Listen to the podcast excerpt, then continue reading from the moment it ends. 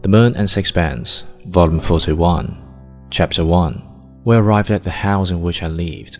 I would not ask him to come in with me, but walked up the stairs without a word. He followed me and entered the apartment on my heels.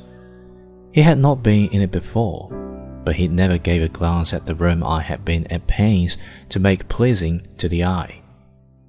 There was a tin of tobacco on the table, and taking out his pipe, he felt it. He sat down on the only chair that had no arms and told himself on the back legs. If you're going to make yourself a home, why don't you sit in an armchair?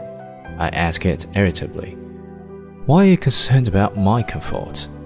I'm not, I retorted, but only about my own. It makes me uncomfortable to see someone sit on an uncomfortable chair. He chuckled, but did not move. He smoked on in silence, taking no further notice of me, and apparently was absorbed in thought. I wondered why he had come.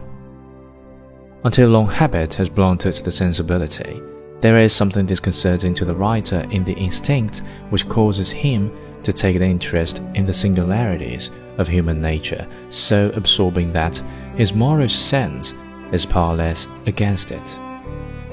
He recognizes in himself an artistic satisfaction in the contemplation of evil which a little startles him. But sincerity forces him to confess that the disapproval he feels for certain actions is not nearly so strong as his curiosity in their reasons.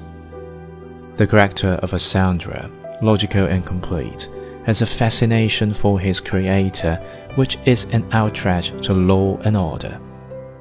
I'd expect that Shakespeare devised Iago with a gusto, which he never knew when, within moonbeams with his fancy, he imagined Desdemona.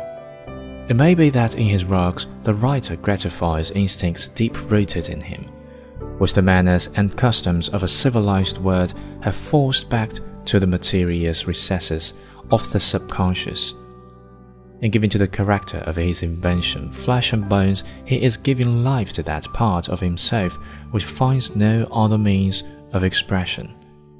His satisfaction is a sense of liberation.